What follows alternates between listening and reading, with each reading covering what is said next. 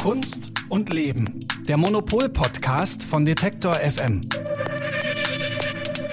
Hallo und herzlich willkommen zu einer neuen Folge Kunst und Leben, dem Monopol-Podcast. Man könnte auch sagen Folge 3 aus der äh, Corona-Quarantäne, in der ich jetzt auch wieder begrüße Elke Buhr, die Chefredakteurin von Monopol am Telefon. Guten Morgen, liebe Elke.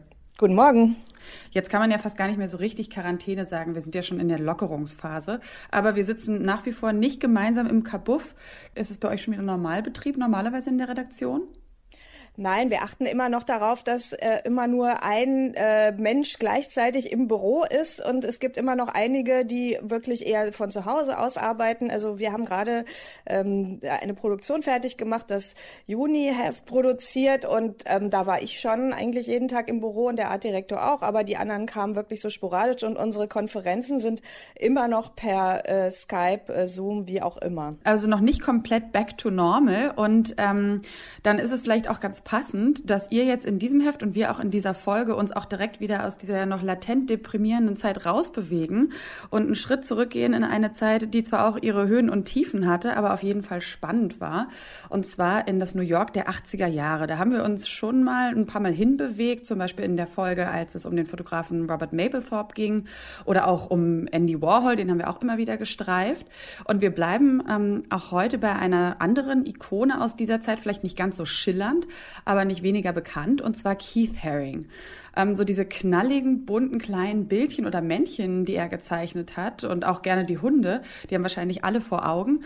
Ähm, wieso widmet ihr euch gerade jetzt Keith Haring? Es ist so eine Art Keith Haring, ja, der ist äh, vor 30 Jahren äh, gestorben an AIDS. Und es gibt eine ganz große Retrospektive, die war Ende letzten Jahres schon in der Tate Liverpool, ist äh, im Moment noch in Brüssel und kommt demnächst nach Essen ins Museum Volkwang. Und das war für uns ein Anlass nochmal zu gucken, äh, was, äh, wer war dieser Typ eigentlich, was können wir eigentlich von dem heute mitnehmen, weil der gilt immer als sehr populär, wenn nicht gar populistisch. Und ähm, da wollten wir einfach nochmal genauer hingucken, was der eigentlich künstlerisch so drauf hatte. Super, genau. Und da steigen wir nämlich gleich auch ein mit Stimmen vom Museum Volkwang, das ist gerade schon erwähnt. Und außerdem spreche ich in dieser Folge noch mit der Journalistin und Monopol-Kolumnistin Annika von Taube und fragt bei ihr mal nach, ob die Kommerzialisierung von Keith Harings Werken eigentlich seinem Renommee als Künstler geschadet hat und äh, überhaupt, wie schmal eigentlich dieser Grad ist zwischen Kommerz und Kunst, auch heute. Wir starten gleich in diesen Podcast. Vorher ein kurzer Hinweis unseres Werbepartners. Bald ist es wieder soweit. Die Art Düsseldorf öffnet vom 12. bis zum 14. April ihre Tore auf dem Areal Böhler. Mit dabei sind 105 Galerien, die eine Mischung aus aufstrebenden Talenten und etablierten Künstlern präsentieren. Die Messe untermauert ihren Anspruch an Diskursivität, Innovation und das Aufgreifen aktueller Themen durch ihren kuratorischen Ansatz und die gezielte Gestaltung ihrer Sektionen und Fokusthemen. Ihre Themensetzung und das Rahmenprogramm tragen dazu bei, dass die Messe auch weiterhin ein Ort des Austausches, der Debatte und des Kunsterlebens bleibt. Die Fokusthemen 2024 sind Photography und Identity, Retromania und Future Bodies. Unter dem Projekt Change Presented by E.ON werden in Kooperation mit der E.ON Stiftung Arbeiten zum Thema Transformation und Nachhaltigkeit ausgestellt.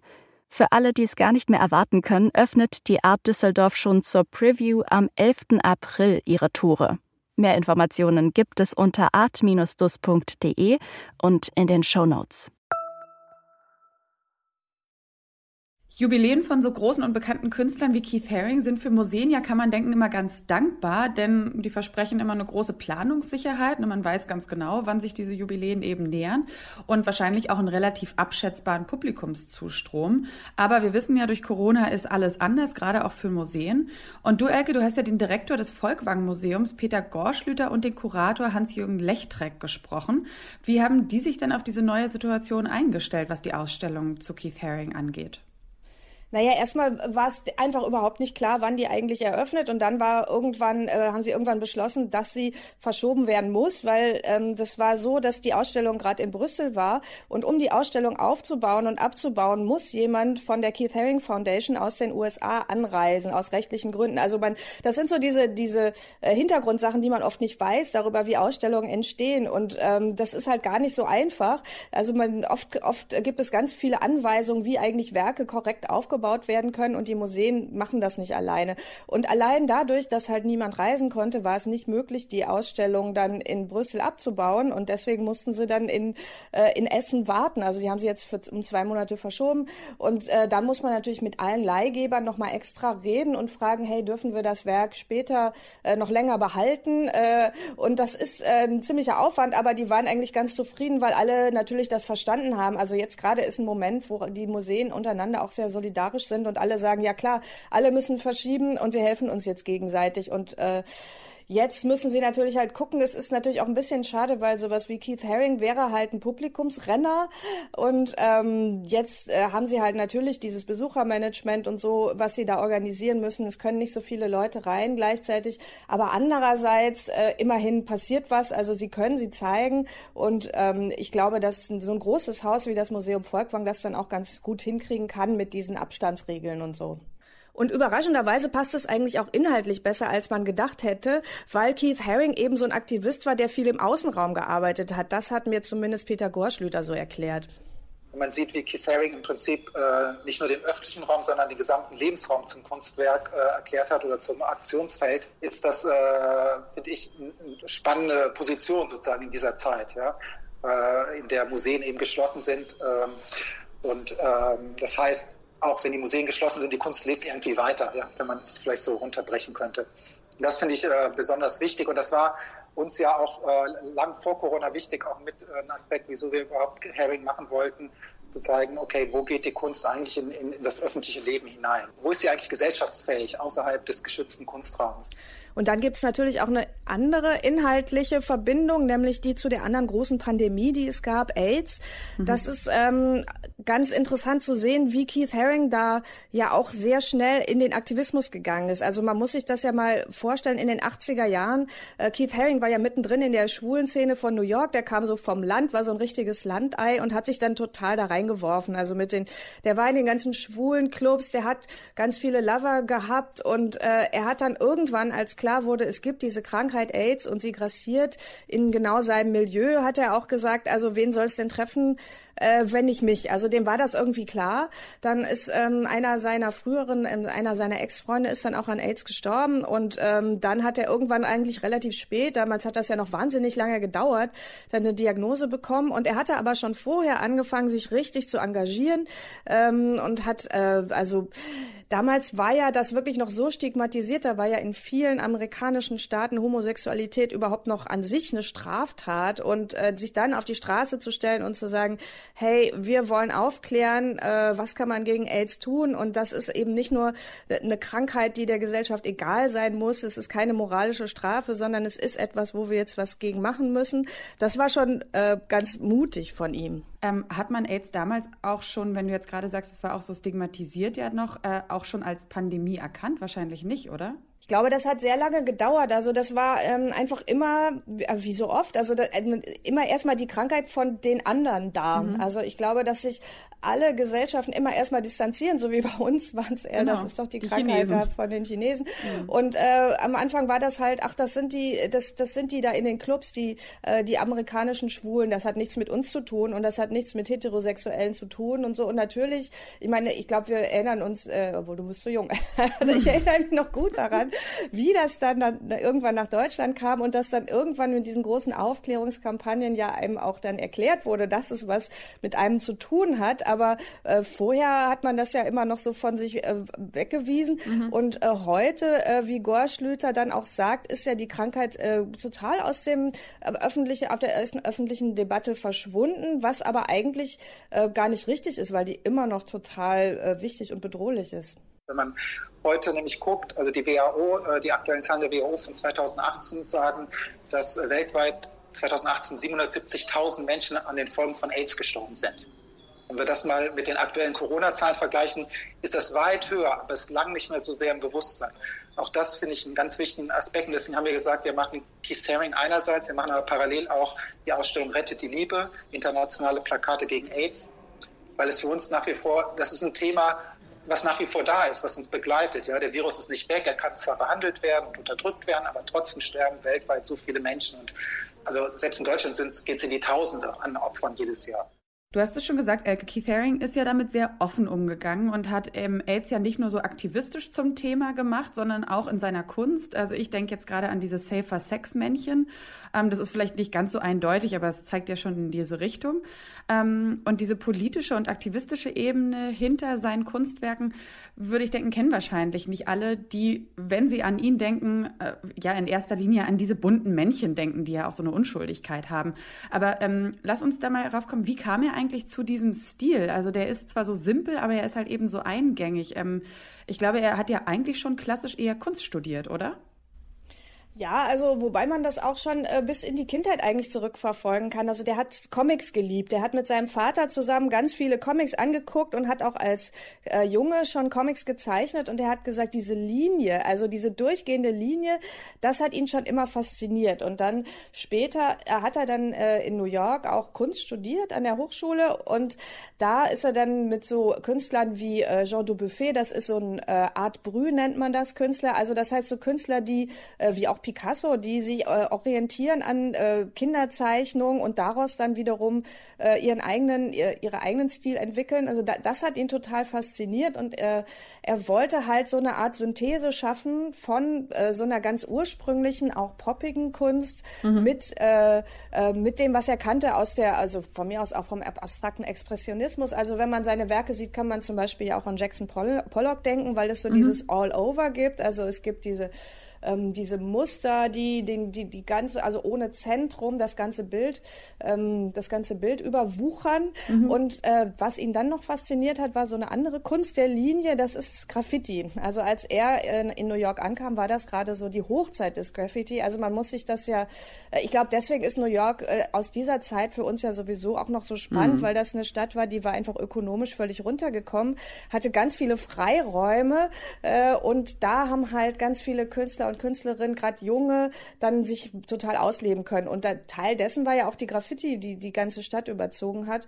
Und er wollte aber kein wirklicher Graffiti-Künstler werden, weil er meinte, ähm, er, äh, er kann sich jetzt nicht da in diese Rolle, also er ist Kunststudent, er kann sich, er er kann das nicht von denen praktisch heute würde man sagen appropriieren, sondern er muss was Authentisches finden, was sein eigenes ist. Und das hat, deswegen hat er so eine Art, so, eine, so ein Mittelding. Also das erste, was für ihn eigentlich so ein künstlerischer Durchbruch Durchbruch war, waren die sogenannten Subway Drawings.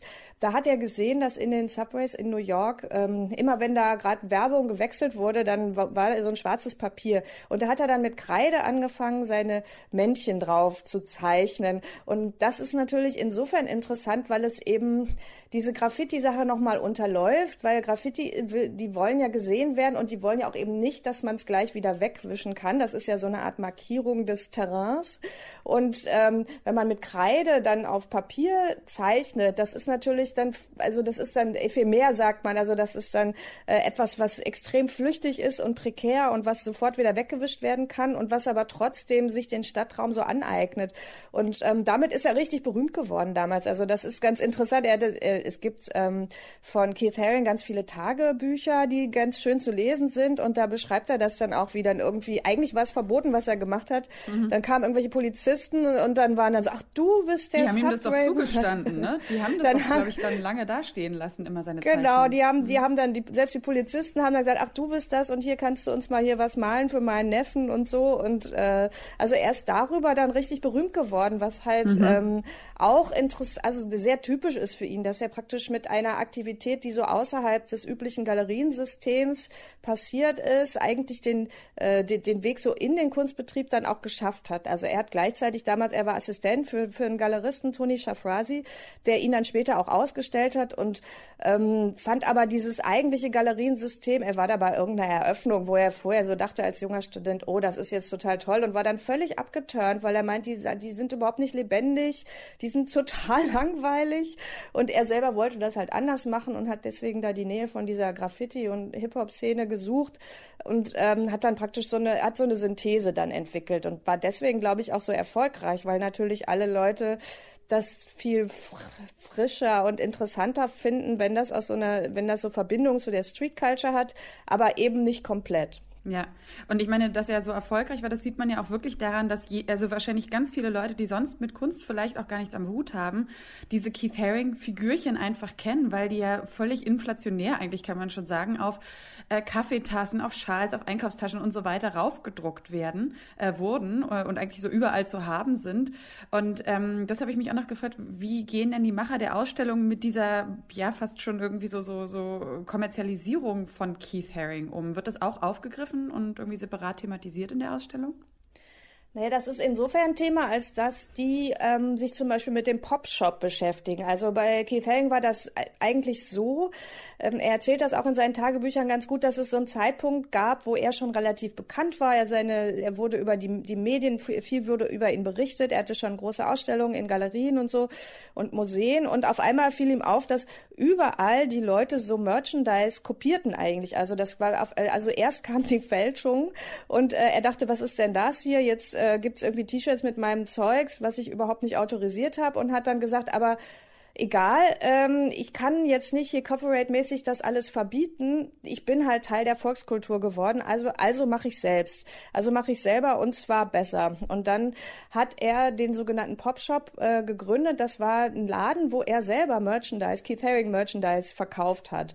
Und ähm, er wollte damit auch, also seine Sachen waren, also in den 80er Jahren gab es dann auch so einen Kunstmarktboom. Da wurden die Sachen plötzlich richtig teuer und äh, er sagte so, ihm, ihm stinkt das, dass jetzt nur noch reiche Leute Leute seine Werke kaufen können. Und deswegen hat er das auch gemacht. Hat dann mit Andy Warhol ganz viel drüber gesprochen.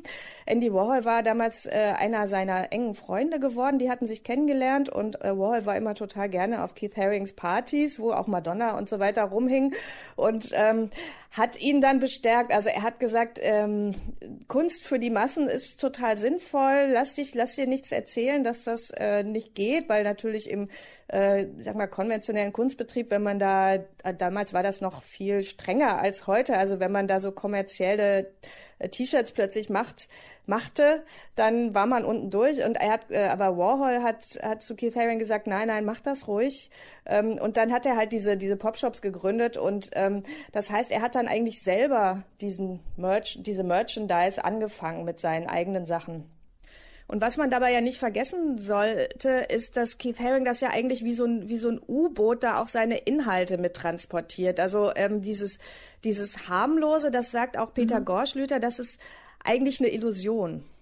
Ich finde, ähm, dass es posthum eigentlich erst so richtig äh, eingesetzt hat, äh, dass er, äh, dass im Prinzip sozusagen das Merchandise weitergetragen wird. Wenn Sie heute mit der Keith Haring Foundation sprechen, die sind äh, hauptsächlich damit beschäftigt, irgendwie noch eine halbwegs Kontrolle zu haben über irgendwie äh, das Copyright, ja, weil irgendwie so viele Nachbildungen gemacht wurden und so weiter und so fort. Und ähm, dadurch vielleicht auch so der Eindruck entstanden ist von einem gewissen Ausverkauf. Was ich eher kritisch sehe in dem Bereich ist, dass äh, häufig dann Keith Haring auf sowas reduziert wurde wie, ach, das ist der nette Kaffeetassenkünstler mit den lustigen Motiven und den tanzenden Menschen und den fliegenden Untertassen und so weiter.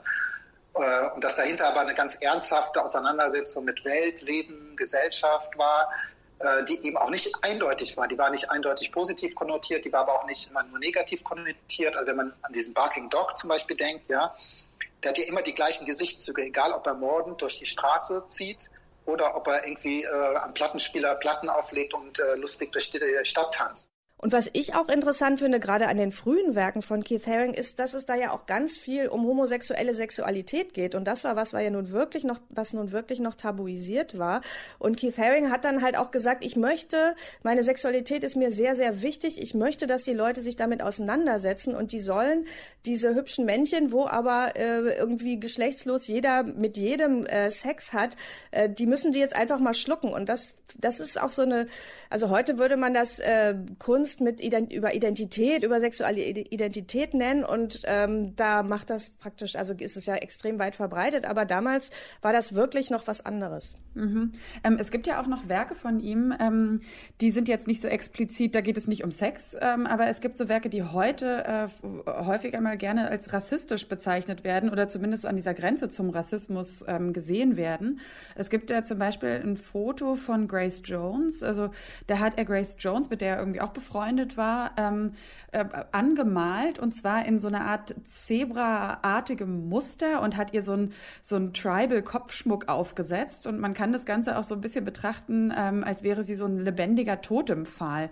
Ähm, wie sieht's damit aus? Werden solche Werke in Essen in der Ausstellung auch gezeigt? Und wenn ja, wie? Also kommentiert man die? Werden die kontextualisiert oder meidet man die komplett? Ich glaube, dass alles, was Keith Haring gemacht hat, also zum Beispiel dieser Aktivismus und dass er auf die Straße gegangen ist, auch dass er ganz viel also Social Work gemacht hat, mit ganz viel mit Kindern gearbeitet und sowas, das ist was, womit er total äh, heute anschlussfähig ist. Und sein Umgang ähm, mit, mit dieser Sorte Bildern ist das einzige, wo man irgendwie, finde ich, die historische Distanz spürt. Mhm. Also das ist was, was man einfach in den 80er Jahren komplett anders empfunden hat als heute. Also diese ganze Diskussion um Cultural Appropriation, die gab es damals einfach noch nicht. Und ähm, das heißt, dass äh, Keith Haring hat das praktisch aus äh, besten Absichten gemacht. Mhm. Also Keith Haring war erklärter ähm, äh, erklärter Antirassist. Also der hat irgendwie gesagt, dass er sich schämt für die Geschichte der Weißen in, in Amerika, dass er sich persönlich schämt für die Geschichte der Sklaverei, dass er nicht so sein will wie seine Vorfahren. Und ähm, damals gab es ja auch in, also die, diese Szene, in der er groß geworden ist, die war extrem divers. Das waren ganz viele, das war eigentlich die gleiche Szene, wo die ganz am Anfang äh, Madonna toll mhm. fanden. Also das waren so diese, diese Latino-Kids. Äh, seine Lover waren eigentlich fast immer farbige, also entweder Latinos oder Schwarze. Also der hat wirklich sich total tief reingeworfen in diese Szene und ähm, also was in der Ausstellung in Essen zu sehen ist, ist wie ähm, Keith Haring Bill T. Jones bemalt hat. Da gibt's ein Video und ähm, der Kurator Hans-Jürgen Lechtring sagt, dass das damals aber eine Begegnung auf Augenhöhe gewesen sei. Also ich glaube, damals war das immer auch aus der persönlichen Beziehung zu den Partnern, zu Grace Jones, zu Bill T. Jones, dem Tänzer und anderen Akteuren sozusagen abgesichert. Das waren, die kannten sich, die waren Partner, die gingen in dieselben Clubs, haben zusammen was gemacht. In der Dokumentation über die Fotografie kann es heute anders gelesen werden, aber ich glaube, dass Kiseng eigentlich jemand sein könnte, der zeigt, es kommt darauf an, sich einzulassen und offen, offen in einer offenen Begegnung auch mit den Menschen auszutauschen. Und Elke, wie siehst du denn das? Findest du es trotzdem problematisch, das auszustellen oder würdest du sagen, das ist so eine Erklärung, die völlig ausreichend ist und es ist dann gut, das auszustellen? Nee, ich finde, auf jeden Fall kann man das zeigen, vor allen Dingen, weil es halt ein Performance-Video ist. Das heißt, dass ja man da den äh, Künstler auch agieren sieht und äh, das praktisch so in Bewegung ist. Ich glaube auch, dass bei uns äh, die Empfindlichkeit bezüglich Cultural Appropriation nicht so groß ist wie zum Beispiel in New York zurzeit. Und ich glaube, dass man das als historisches Werk äh, wunderbar sich angucken kann. Okay, cool, Elke. Dann danke ich dir recht herzlich. Ähm, sehr, sehr spannend. Wer dazu nochmal nachlesen möchte, du hast auch einen längeren Artikel dazu geschrieben in der aktuellen Ausgabe. Und wir wollen jetzt hier im Podcast nochmal ein bisschen weiter schauen, ähm, weiter eintauchen in dieses Thema Kommerzialisierung von Kunst. Was macht das mit der Kunst? Und zwar natürlich am Beispiel von Keith Haring. Ähm, und da spreche ich gleich noch mit eurer Kolumnistin Annika von Taube und äh, frage sie auch mal, warum Merchandise in der Kunst eigentlich so einen schlechten Ruf hat. Aber erstmal vielen Dank an dich, Elke. Vielen Dank dir auch. Bis bald. Bis bald.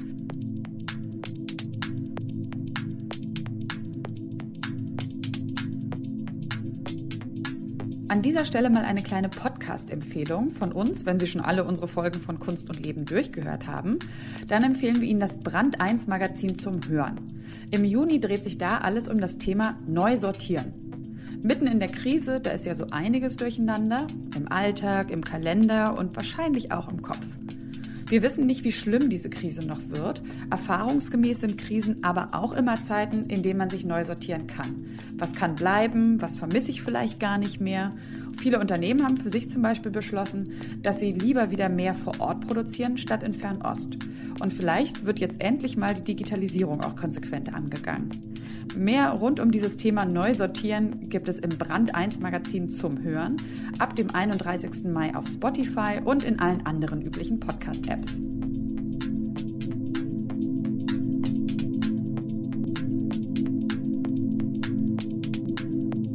Wir haben es ja gerade schon gehört. Keith Haring ist wahrscheinlich einer der massentauglichsten Künstler überhaupt. Und Merchandise-Produkte gibt es von seiner Kunst bestimmt so viele wie von kaum einem anderen Künstler. Wie das eigentlich zustande kam und ob das seine Kunst künstlerisch weniger wertvoll macht, darüber spreche ich jetzt mit der Journalistin Annika von Taube. Hallo Annika. Hallo. Um dich erstmal so ganz kurz vorzustellen, ich habe schon am Anfang gesagt, du schreibst ja fürs Monopol-Magazin eine Kolumne und zwar heißt die Strong Buy, in der geht es um Kunst für den kleinen Geldbeutel. Ähm, hol uns da kurz mal ab, wie bist du dazu gekommen und was interessiert dich an dem Thema und was sind vielleicht auch so Widersprüche, mit denen du da immer wieder zu tun hast? Ich interessiere mich tatsächlich sehr für den Wert von Kunst als äh, frei formbares, veränderliches Konstrukt und da genau vor allem vor die Widersprüche bei der Bewertung von Kunst. Ähm, einer davon ist zum Beispiel, dass Kunst ja unwidersprochen als wertvoller Bestandteil einer Gesellschaft verstanden wird, die meisten Kunstschaffenden aber nicht vom Kunstmachen leben können. Oder auch der eigentliche Wert von Kunst soll ja ein immaterieller sein, ein anderer als ein monetär fassbarer aber die Preise widersprechen dem. Ähm, also diese Widersprüche und Unvereinbarkeiten interessieren mich und in meiner Kolumne ähm, möchte ich gar nicht so sehr Kunst für den kleinen Geldbeutel anbieten, sondern ich möchte eigentlich äh, verschiedene Alternativen für den Einstieg ins Kunstsammeln aufzeigen, die es Kunstinteressierten ermöglicht, aus eigenem Antrieb sich mit einem ganz eigenen Auge einen Zugang zu Kunst zu verschaffen da erinnere ich mich jetzt direkt auch an unsere Joseph Beuys Folge. Ähm, und generell ist uns hier im Podcast ja auch schon öfters die Idee begegnet, Kunst sollte für jeden verfügbar sein ähm, oder ebenso radikal wie bei Beuys, jeder ist Künstler, was ja grundsätzlich sehr gegen diesen elitären und exklusiven Gedanken geht von Kunst ist immer per se Hochkultur und eigentlich findet man Kunst nur im Museum. Ähm, wir sind ja in dieser Folge mit Keith Haring beschäftigt. Wo würdest du den denn einordnen?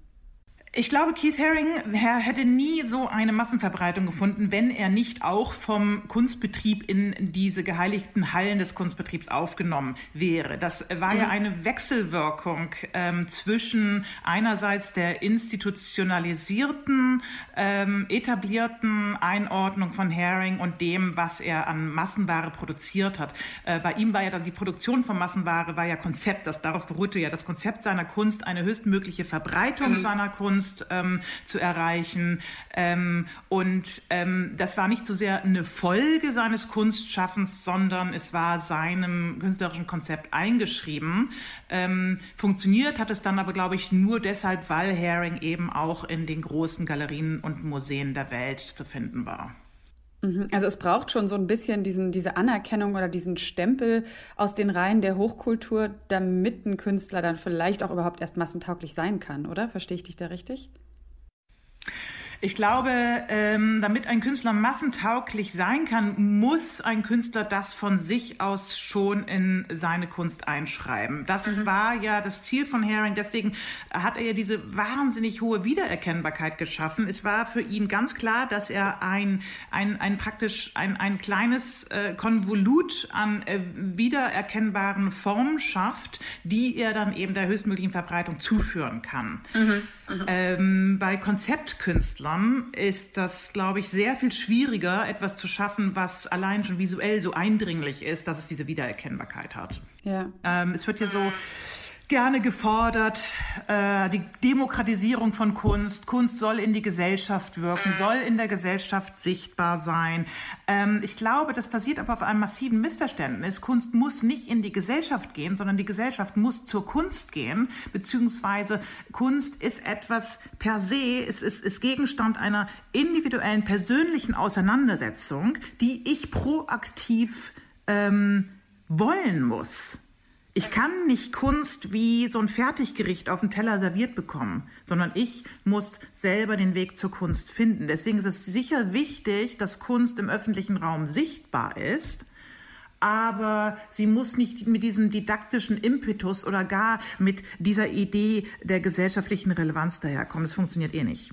Ähm, in dem Moment, wo Kunst kommerzialisiert wird, also ob das jetzt bei Keith Haring ist, die Figürchen oder vielleicht auch, ich denke an Banksy, die Poster von diesem, von dem Ballonmädchen zum Beispiel, ähm, kann man dann sagen, dass sie deswegen automatisch an politischer Schärfe verlieren?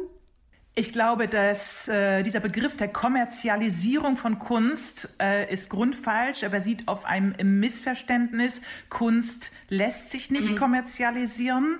Ähm, ich glaube, dass dieser Begriff daher rührt, dass man Kunst halt immer diesen immateriellen Wert zuschreibt und der hat gefälligst höher zu sein als der materielle. Ähm, Kunstschaffende, die ein kommerzielles Interesse an der Verbreitung ihrer Kunst haben, den schreibt man dann gern zu, kein wahres äh, Interesse oder ihre eigenen Ideale zu verraten, den wahren Wert der Kunst irgendwie zu kompromittieren. Ähm, was ist das Kommerzialisierung von Kunst? Ab wann ist Kunst kommerzialisiert?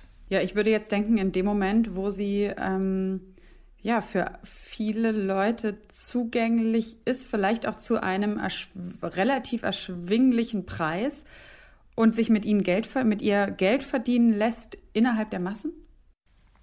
Das Lustige ist ja, dass ähm, immer davon gesprochen wird, dass Kunst gesellschaftsrelevant sein muss, dass Kunst in die Gesellschaft wirken soll, dass Kunst überall sichtbar sein soll. Aber wenn Kunst dann im selben Verbreitungsradius verkaufbar ist, dann auf einmal ist es keine Kunst mehr. Mhm. Und das ja, da komme ich. Mhm. Ja, das finde ich schwierig. Diesen Widerspruch finde ich sehr schwierig. Ja, wir wollen, dass äh, alle Menschen sollen Zugang zur Kunst haben, aber warum bitte dürfen denn alle Menschen nicht auch äh, auf monetäre äh, äh Weise Zugang zur Kunst haben? Also warum muss, darf man Kunst sehen dürfen, aber nicht besitzen dürfen? aber woher? Das kommt ja irgendwo her. Das kommt woher und ich glaube, das ist, das ist natürlich etwas, was der Kunstbetrieb lenkt. Ja, äh, und das ist tatsächlich aber eine Hürde, die sich umgehen lässt. Ähm, das wird ja viel kritisiert, äh, dass Kunst so hochpreisig ist, dass sie sich kaum jemand leisten kann. Aber ich muss Kunst ja nicht besitzen müssen, um mich mit ihr auseinandersetzen zu können. Umgekehrt aber ähm, verwässere ich ja nicht den Wert von Kunst, nur weil ich ein kleines Stück, ja, wie einen kleinen Krümel vom Kuchen habe in Form eines Merchandise-Produktes mhm. zum Beispiel, äh, kompromittiere ich ja nicht den Wert des Kuchens an sich, sondern im Gegenteil, ich trage ja zu seiner Wertschätzung bei. Ich kann mir einfach nur diesen Krümel leisten, aber ähm, der drückt meine Wertschätzung für den gesamten Kuchen aus, von dem ja übrigens auch der Wert auf den einzelnen Krümel übertragen wird. Ja, also das heißt, würdest du aber denken, dass in den Museumsshops, also es gibt ja viele Leute, die lieben so diesen erschwinglichen Merchandise in Museumsshops, ähm, glaubst du aber dazu gehören nicht zum Beispiel Kunstkritiker und glaubst du, dass die zum Beispiel auch so, so ein, das eher verwerflich finden in der Regel, dass jetzt zum Beispiel sich jeder für 2,99 Euro das praktische Van Gogh Bierdeckelset für zu Hause mitnehmen kann? Lustigerweise finden Menschen es verwerflich, tatsächlich aber glaube ich, dass Merchandise den Wert von Kunst erhöht, weil Merchandise einfach Kunst sichtbarer macht. Ähm, sie ist aber natürlich ganz klar ein Byproduct oder, oder ein Ableger äh, oder eine Erweiterung eines Wertes, der an anderer Stelle geschaffen wurde. Ja, wenn ich mhm. mir im, im Museumsshop äh, äh, das T-Shirt von Keith Haring kaufe, dann tue ich das, weil ich eben Keith Haring in der Ausstellung gesehen habe, wo das Original hängt. Ja, das heißt, das Merchandise-Produkt ist ein Verweis auf den eigentlichen Wert, der an anderer Stelle bereits geschaffen worden ist. Und deswegen bestellt das Merchandise-Produkt an sich überhaupt keine Gefahr da. Ja, macht das aber einen Unterschied, ob das noch ein lebender Künstler ist, glaubst du, oder schon ein toter Künstler? Ich finde es immer ganz interessant, ähm, wie sich lebende Künstler, die auf einmal wahnsinnig im Wert steigen, ähm, dieser Kritik stellen müssen, sich irgendwie äh, ja der Gefahr eines Ausverkaufs aus, äh, auszusetzen. Wir sehen das äh, an zum Beispiel Banksy oder Cars. Ja, das sind Künstler, die kommen aus dem Street Art Bereich. Jetzt sind sie in der High Art angekommen und brechen Auktionsrekorde und während ähm, ein Auktionsrekord normalerweise als etwas Tolles gilt, als etwas, was den Wert der künstlerischen Position manifestiert und bestätigt, ähm, geht das bei lebenden Künstlern aus dem Street Art Bereich immer mit so einem, einer hochgezogenen Augenbraue einher. Ne? Naja, mhm. die verkaufen jetzt ja richtig gut. Jetzt geht es denen ja nur noch darum, Geld zu machen. Ja. Und nicht mehr darum, äh, ihren, An ihren ne, in der Gesellschaft zu wirken und ähm, ihre Kunst einfach umsonst einem breiten Kunst, äh, Publikum äh, in Form von Stencils, Tags und so weiter zur Verfügung zu stellen. Ja, da könnte man jetzt wahrscheinlich auch noch ewig drüber rumphilosophieren, ob das auch so ein bisschen kulturell abhängig ist, ob das jetzt zum Beispiel in den Vereinigten Staaten, wo ja generell ein anderes Verhältnis zu Geld oder eine andere Offenheit auch mit Geld herrscht, ohne dass es jetzt positiv oder negativ ist.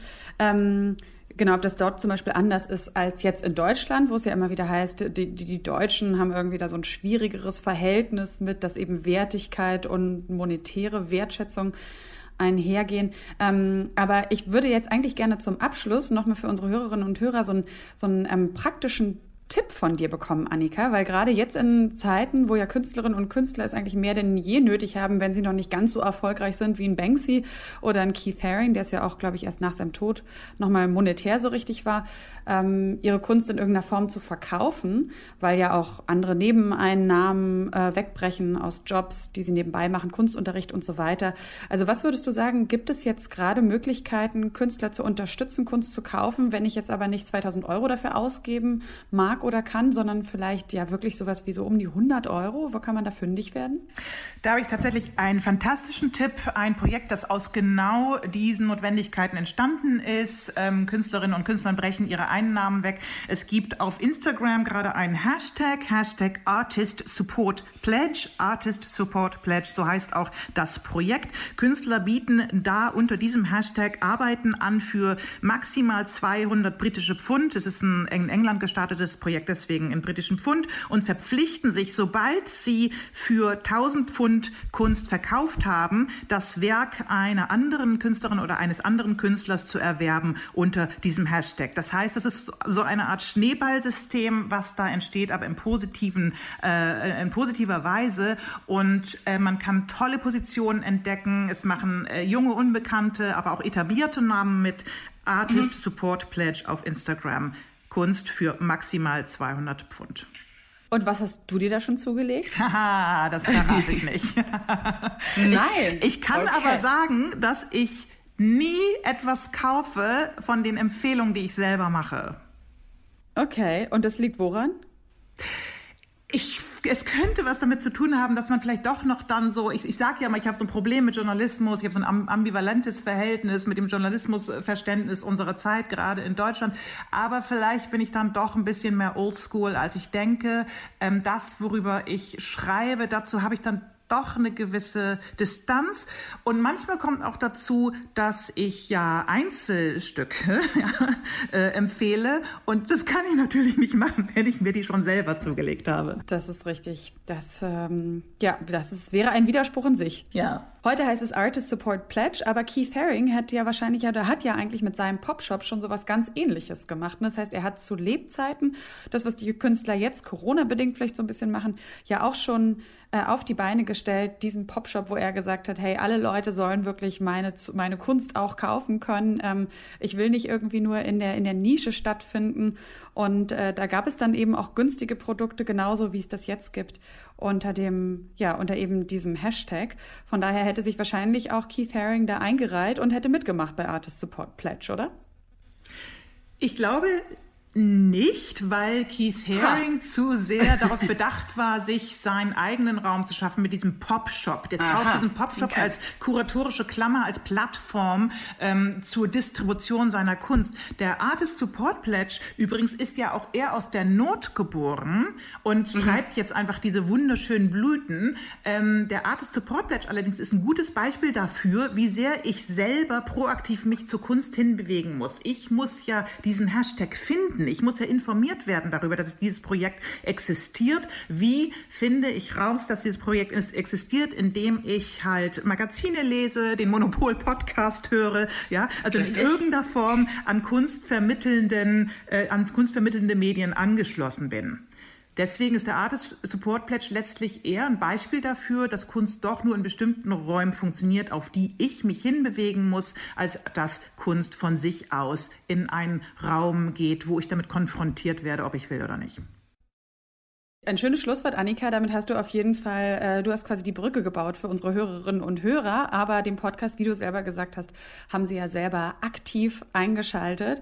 Und von daher, ähm, ja, sind sie wahrscheinlich auch offen, jetzt äh, über diese Brücke zu gehen. Ich danke dir ganz herzlich für das Gespräch. Vielen Dank dir, Sarah. Und damit sind wir auch schon wieder am Ende von dieser Folge Kunst und Leben angelangt. Und wenn Sie jetzt Lust bekommen haben, ähm, auch nochmal bildlich in die Welt von Keith Haring einzusteigen, dann kann ich Ihnen empfehlen, sich das neue Monopol-Magazin am Kiosk zu besorgen. Das ist ab jetzt erhältlich und da sind eben nochmal ganz viele tolle Bilder von ihm abgedruckt. Den 21. August schreiben Sie sich vielleicht auch schon mal in Ihren Kalender, denn da findet die Ausstellungseröffnung statt zu der großen Keith Haring Retrospektive im Museum Volkwang. Und wenn Sie Lust haben, dann überbrücken Sie die Zeit doch, indem Sie nochmal in vergangene Folgen von Kunst und Leben reinhören. Die finden Sie alle in Ihren Podcast-Apps. Wir freuen uns auch immer sehr, wenn Sie uns als Podcast abonnieren. Und wenn Sie noch Fragen oder Rückmeldungen haben zu dieser Folge oder auch zu anderen, dann immer gerne eine E-Mail an monopol.detektor.fm. Damit bedanke ich mich ganz herzlich bei Ihnen fürs Zuhören. Ich bin Sarah Steinert. Die Redaktion für diesen Podcast hatte meine Kollegin Eva Moorlang. Und ich sage Tschüss und bis zum nächsten Mal. Kunst und Leben. Der Monopol-Podcast von Detektor FM.